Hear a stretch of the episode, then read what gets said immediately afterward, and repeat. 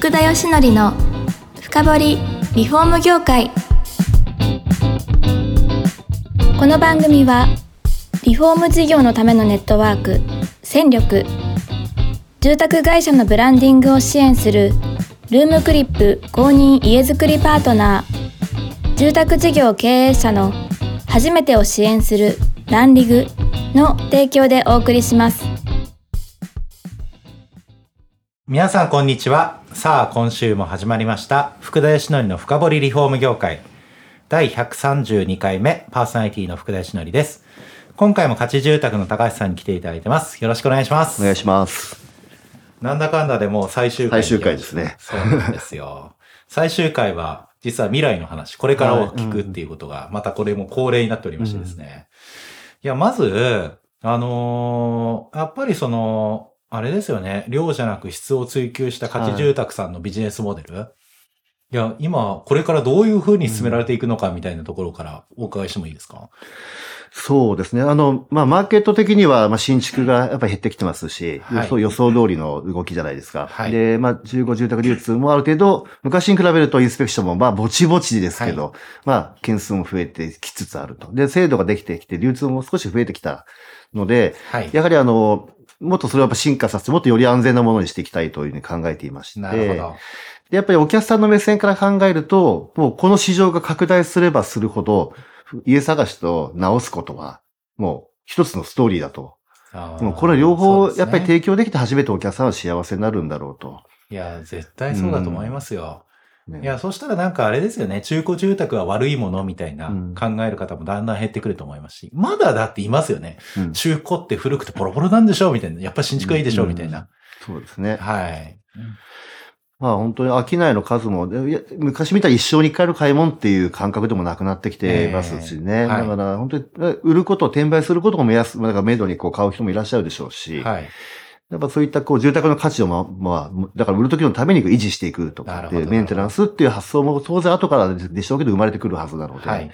ますますこう取引した後のこの仕事が増えていくんだろうなと、売買からすればですね。はい。はい。思ってますね。はいなるほど。うんそこあたりがより重要性を増してくるはと。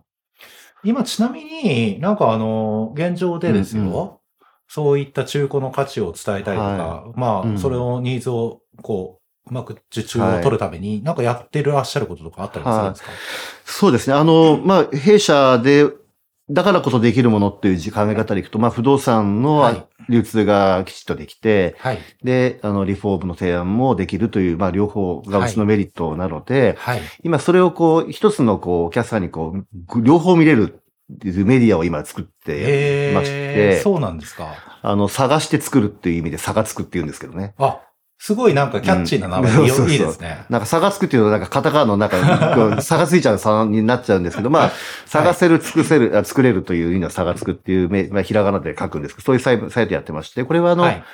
えっと、中古物件を、は、いろいろんなポータルサイト見ても、2000万、3000万って中古物件バーっと出るサイトはありますけどもそうで、すね。果たしてこれいくらな、かかんのよ、これ直すのにっていうのは不動産屋さんと物件見に行っても不動産屋さんわかんないじゃないですか。いや、だから困るんですよ、結局。はい。ねえだからそれをなるべく、あの、この物件だけど、まあ、ビフォーアフターのアフターをして、大体じゃあ、物件は2000万だけども、大体1000万ぐらいかけると中はこれぐらいの商品の出口になりますよっていうのを先に見て、はい。お客さんに問い合わせいただくっていうサイトなんですよね。えーえ、それって、うんリフォームした事例みたいのが、あの、もうすでに仕上がった事例みたいのがたくさん載ってるってことですか？えっと、い一応物件ごとに全部 VR プランをうちが社内で作ってます。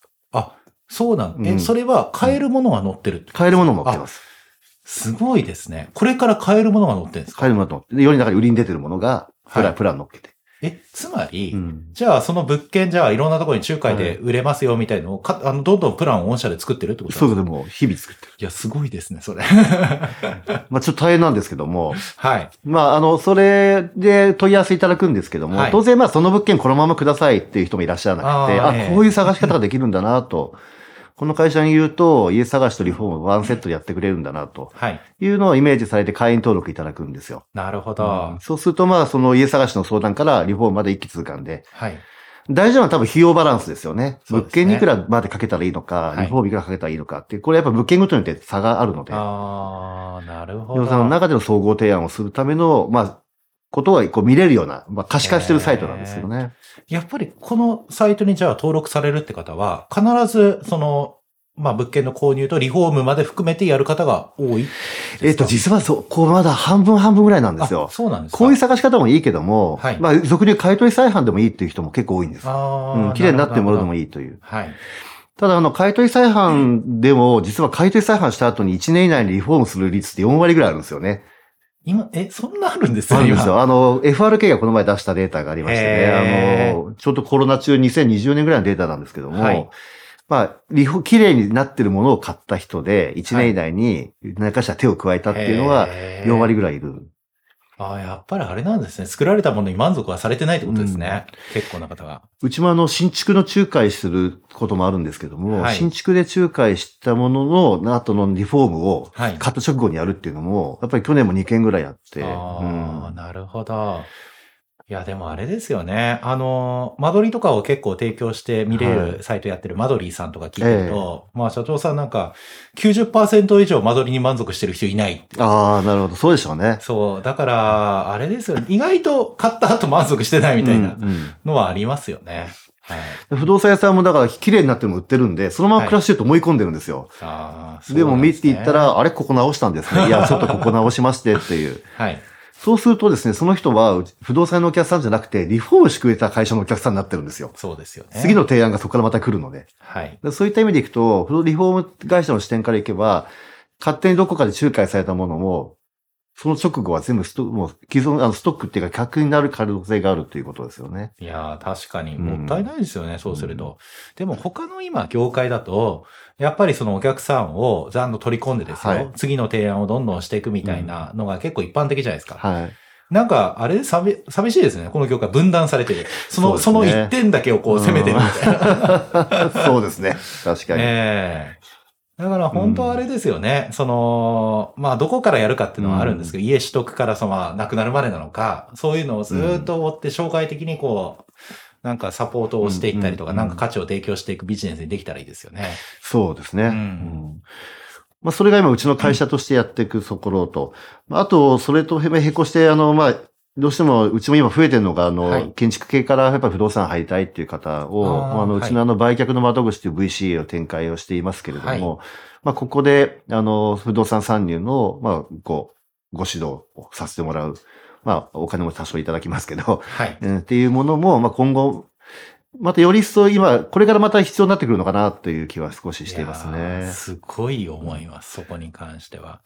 でも、やっぱり顧客の方々の、うんその、本当のお客さん目線で考えれば、うんそこまでやってあげた方が、いや、喜ぶ方多いと思うんですよね。だから私もぜひやっていただきたいなって。いや、私もですよ。だって、中古住宅を今から十何年前にはい。自ら買ってええリフォームしたんですけど、全部、まあ、あれですよ。中古住宅買うのとうんリフォーム会社から見積もり取ってえ、ええそのローンを、その見積もり持って、あの、自分で持ってってですよ。金融機関に通して、それ一人でや自分で自分で全部やりました。だってやってくれるとこなかったんで。いや、これやりきれないとやりきれないんですよ。業界にいる人だって大変なのに。いや、大変でした。うんですよね。大変でした。はい。いや、だから、やっぱりそこあたりやってくれるとすごいありがたいですよね。うん。だから、入り口的には不動産会社がその窓口になるんだと思うんですね。もし売買絡めば。はい。はいところが残念ながら現実としては不動産会社が建築知識がないので、やはりお客さんに自信を持って言えないことは言わない言わないんです、やっぱり。はいそうするとお客さんにとっては不利益な情報がね、手に入らないままなんかこう交わされているっていう状況もあるので、はい本当はコラボレーションなんでしょうけども、なかなかコラボが難しいとなるならば、僕はあの不動産業がリフォームの知識を持ってお客さんに提案するっていうのを待つよりも、はい。やはりリフォームとか建物を知ってらっしゃる方が、不動産の商いをサポートしてあげる方が、なるほど。どちらかといえば可能、現実的だと。はい。不動産屋さん会社がね、やっぱり建築知識持つのはちょっと波動高いですよね、現実的に。ーそうですね。私もあの、両方実は取材してもらったんで、はいどちらかというと、建設業者が不動産の方がハードル低い気がします。そうですね。いや、すごい、それはその、大賛成です。いや、だからね、ぜひ聞いてる方やっていただきたいですね。すぐ取材行きますよ、私。あとは、あと、ちょっと話変わってしまうんですけど、ええ聞きたかったのは、今後この不動産業とかこの住宅住まいに取り組むものはどうなるかっていうのを、ぜひ高橋さんに伺いたいなというふうに思っていて、ええ。あのーやっぱり中古住宅やっぱ結構増えてきたはい。っていう、まず側面があるんですが、うん。人口減少の側面がある。じゃあ、まあ今後事業、まあ不動産やるっていうのは多分今聞いた方がやった方がいいんだなって思ったと思うんですけど、なんか今後のその業界全体がどうなるかとかっていうのがちょっとわかるとう、んすごく取り組みやすいのかなとは思うんですよ。ど、どんなこと、何でも構わないんですけど、起きてきますかね？まあ、あの、よく国と国の中い、あの、垣根がなくなるのは国際化とかよく昔言いましたよね。はいだから、行と行の際はなくなるのは行際化っていうのかどうかわかんないんですけど、はい。やはりあの、その提案力の幅をどこまで用意できるかっていうところに、多はい分そうお客さんが集まっていくような世界になっていくんだろうなと。あ、うん。じゃあ、やっぱり、なんとなく、たまにのこと、まあ、うん年に、年にじゃないな、その一生に一回のことなんで、適当に選んでたのが、うんうん選択の時代がこう、来るってことですかね。そうですね。あの、ね業者はだからワンストップで差別できないと。まあ、ほあの、一つやっぱりリフォーム業は、あの、ね、新聞にも書いてありますけども、あの、まあ、せこうセグメントされた、こう、分、こう、専門的なリフォーム店が増えてるっていう状態もありますよね。はい、はい、その通りですね。うん、まあでもあれ多分入り口がそうであって、受けた後の相互リフォームまで持っていけるっていうところも多分あるんだろうと見ていて思うんですけど。本当に、いや、さすがですね。うんその通りです。でも入り口はでもそういう分かりやすさだと思うんですよね。はい。はい。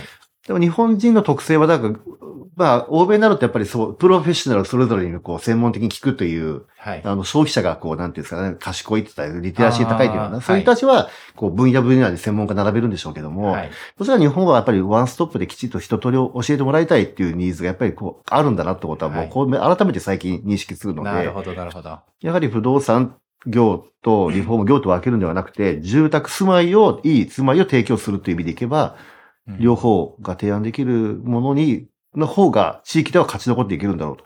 地方はもうそうじゃないですか。地方は工務店と不動産は一緒ですもんね、大体。その通りですね。だから、やっぱり、その、あれですよね、信頼できる相談窓口うん何かあってもっていう不動産住宅、すべて住まい全体含めてなれればっていうところですかね。うんいやー今後人口も減少してきますし、うん地方で生き残る道ってやっぱり私はそれだと思いますよね。うんうんリフォーム業だけやってたらちょっとさすがに辛いと思いますよ。うんええいやーだから、なるほど。なんか見えてきましたね。シンプルにあの、リフォームしたお家の最後まで責任持ってあげてくださいという、はい。うん、住宅の最後まで、せっかく関わったんで、ではい。ここまでですじゃなくて、いろいろとやっぱりワンストップで、てか、人、人と面倒見てあげる方が理想じゃないかなって気がしますよね。そうですうね。ん中には最近、あれですよね、介護とか、はい。ああ、そっち。の方にも取り組む方も、うんまあ、ちらちらはいらっしゃいますね。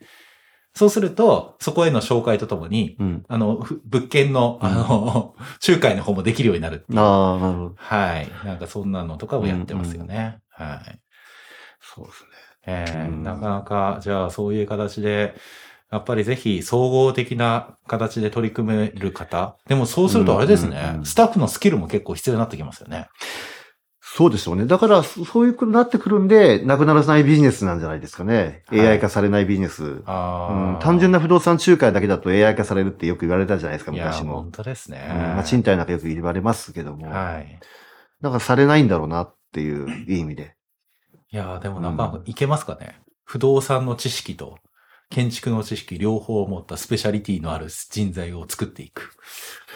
不動産はそこそこでいいですよ。あ、そこそこでいいですか、だから建物知識の方が大事なので、どちらかというと。あまあ、いこう言っちゃってとちょっと言い過ぎかもしれないですけど。あじゃあ、やっぱり、そういう意味でも、うんリフォーム業とかも建設、まあやってる方が不動産うんを考えるっていう方がいいってことですかね。いいと思います。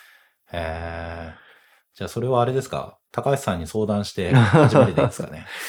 それだといいですね。わかりました。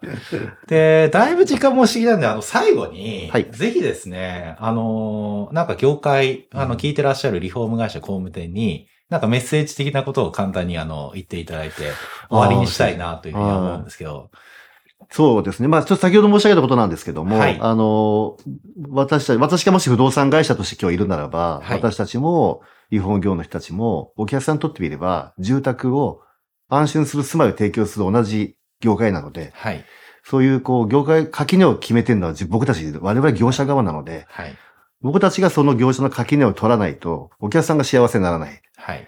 ので、あの、可能なところからお互い一緒にこう組んで、消費者目線で業界で業界、業界の垣根を取っていく。というようなものを取り組みをぜひ一緒に、総合的な皆さん一緒の不動産業だ。ゆるい全体的不動産をサポートする業務ということで、はい。やっていけるようなものに意識を変えていただけると、不動産業を取る取らないというか個別の話じゃなくて、はいもう。一つのお客さんのワン一気通貫の流れないの、この分野が不動産だっていうだけなので、そういう意味でこう一緒にこう業界の変えていけるっていうか、いい方に向けていただければなっていうふうに思いますねい。や、ものすごい思います。いや、今だって消費者目線じゃなければ、うん消費者もいろんなバカじゃないんでいろんなとこから情報を得るんで、バレちゃうと思うんですようね。ん。これ儲けのためやってんでしょみたいな。なので、ぜひですね、そういった消費者目線で新しいビジネス、うん不動産も絡めて、はいね。これ聞いた方の一人でもやっていく方がそう出れば。嬉しいですね。ははいい。。そんなところで時間となりましたんでですね、えー、それでは、あの以上にはなるんですけども、4回にわたって、今回は価値住宅の高橋さんに来ていただきました。本当にどうもありがとうございます。こちらこそありがとうございました。この番組は住宅業界に特化したコンサルティング会社ランリグが長年業界の今を追いかけてきた福田義則をパーソナリティに迎え確かな実績を持つスペシャリストを毎回ゲストにお招きしてお送りする番組です。